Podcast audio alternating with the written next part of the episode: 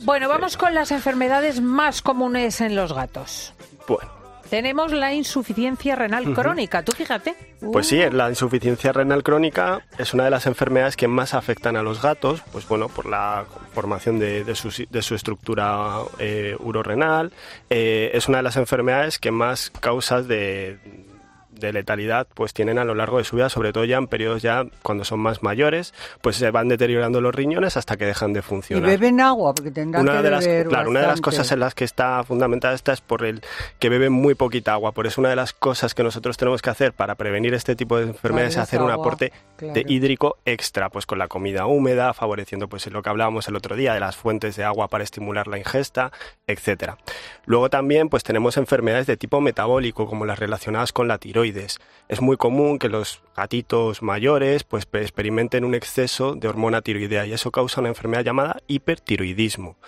Eh, yo como recomendación, cuando hagamos analíticas rutinarias a nuestras mascotas, eh, ya cuando son más senior, más viejecitas, pues que incluyamos esta prueba porque muchas veces está subclínica y no la detectamos y, y- y es muy interesante tenerla controlada. Y fíjate que te pueden tener diabetes. También diabetes, sí, y también está íntimamente relacionado con el sobrepeso en, en concreto. Entonces, bueno, los gatos sí que pueden tener diabetes puntuales, pero las diabetes ya que están estableci- establecidas y son insulinodependientes, es decir, que necesitan administrarse insulina para tener ese control de la glucosa, pues claro, eh, es, es una enfermedad que ya se vuelve crónica hasta el final de sus días. Mm.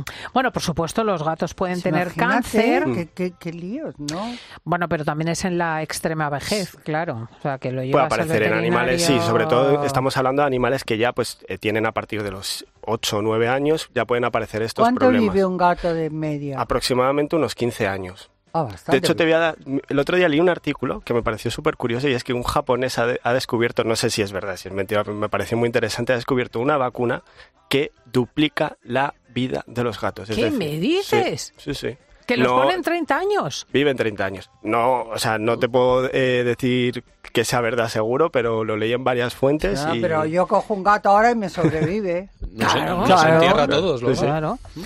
Eh, se habla mucho, Rafa, de una enfermedad a la que llaman el SIDA felino. ¿Esto qué es? Bueno, el SIDA felino pues es una, enfermedad causada por un retrovirus, igual que en las personas que tienen el SIDA, ¿vale? Y lo que producen es una enfermedad que se llama inmunodeficiencia. Es decir, este virus es capaz, cuando lo contraes, de pues eh, desplomar totalmente tu sistema inmunológico y lo que te hace es mucho más susceptible a padecer enfermedades secundarias. Y al final estos animales pues tienen una calidad de vida que va con muchos altibajos porque como hay periodos que en los que tienen la inmunidad un poquito más alta y luego se las vuelve a bajar, pues ahí es cuando aprovechan infecciones bacterianas, por ejemplo, y restan mucha calidad de vida. En este caso es verdad que no existe una cura como tal para este tipo de enfermedad, igual que pasa con el SIDA en, en las personas. Lo único que podemos hacer es paliar esos síntomas cuando aparecen esos picos puntuales. Pero en las personas realmente cabe la posibilidad de vivir luengas existencias con la medicación apropiada. No sé si en los animales Efe- también. Es, es exactamente igual. Nosotros lo que vamos haciendo es controlar la sintomatología que va produciendo. Es verdad que siempre vamos a restar mucha calidad de vida porque un animal con una enfermedad crónica pues no tiene una calidad de vida plena, pero bueno, con los medios que tenemos actuales eh, de medicina veterinaria pues podemos controlar los síntomas y darle una esperanza de vida pues ¿Y lo relativamente. Los gatos arrabaleros y callejeros lo tienen muy negro, ¿no? Sí, porque una de las consecuencias que de la, de la- del contagio de esta enfermedad es por, el- por peleas, por mordiscos. Por eso tenemos que ser, yo siempre digo que tenemos que ser muy cautos con esas salidas al exterior de los gatos, porque un simple mordisco de otro animal pues puede causarle una infección a, a nuestra mascota. Amigo, amigo. ¿Viste la película Los Aristogatos? A mí me encanta. Me encanta, me encanta muchísimo. Mm. Y hay una cosa de la que se habla muchísimo, eh, que, que es así que cuando vas a adoptar un gato se te menciona y se te dice si se le ha hecho la prueba, que es la leucemia felina. Sí, la, la leucemia felina es una enfermedad que aparentemente además es muy parecida eh, a, la, a la inmunodeficiencia, porque también lo causa un retrovirus. Eh, a diferencia de la inmunodeficiencia, esta enfermedad, la leucemia, se puede presentar de dos formas. En una forma neoplásica, que puede producir pues, tumores, como pueden ser los linfomas, y una forma no neoplásica que afecta pues, a otros órganos y tiene una sintomatología relativamente pa- parecida a, la otra enfermedad, al SIDA felino. Pues se desploma el sistema inmunológico, causa enfermedades bacterianas, bueno, eh, infecciones, etcétera. Entonces, en este caso, sí que tenemos una opción de prevenirla y lo podemos prevenir a través de una vacuna. ¿Vale? Una vacuna que además es bastante segura, a pesar que en otras en décadas anteriores era una vacuna que podía inducir incluso un tumor del propio, de la propia inyección por los excipientes que lleva la vacuna, ahora hay vacunas que son muy seguras y que los veterinarios además recomendamos ponerla para prevenir esta enfermedad, ya que además también la transmisión es muy parecida, es a través de los fluidos.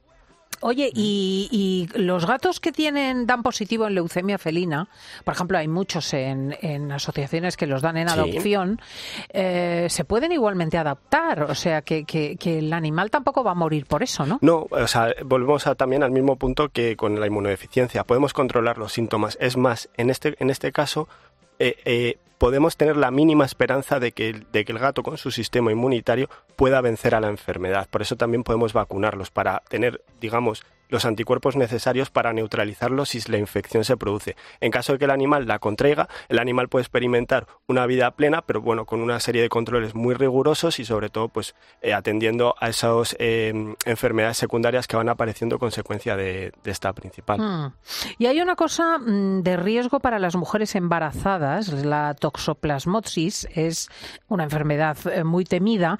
¿Qué precauciones deben tomar las mujeres si conviven con gatos? Bueno, pues lo, más importante, la toxoplasmosis está, es una zoonosis, ¿vale? Es decir, es una enfermedad que puede transmitirse de animales a personas. Entonces es muy importante, como bien dices, para mujeres embarazadas. ¿Por qué? Porque puede afectar eh, al, feto, ya que la transmisión es transplacentaria y producir una serie de, de, pues de deficiencias mentales, sordera, ceguera, epilepsia, estrabismo, eh, microcefalia al bebé. Entonces, claro, todo eso lo podemos evitar.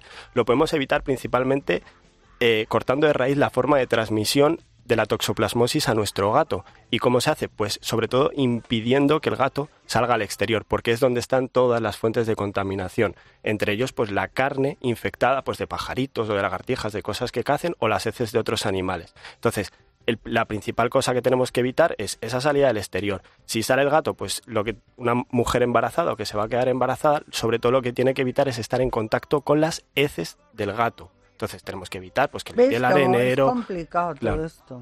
Es complicado estar lejos de las No, y además eh, lejos de las la, la tosoplasmosis en sí pues no deja de ser para una persona eh, sana que pues que no está embarazada, que no es inmuno eh, que no está inmunodeprimida, que no es anciana, pasa como una gripe y con antibióticos se trata. O sea, sobre todo hay que prevenirlo de cara al, bebé.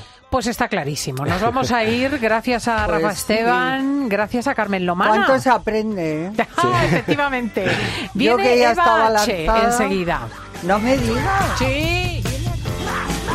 Sigue también a Cristina López Slichting en Twitter en arroba fin de semana cope y en facebook.com barra Cristina fin de semana.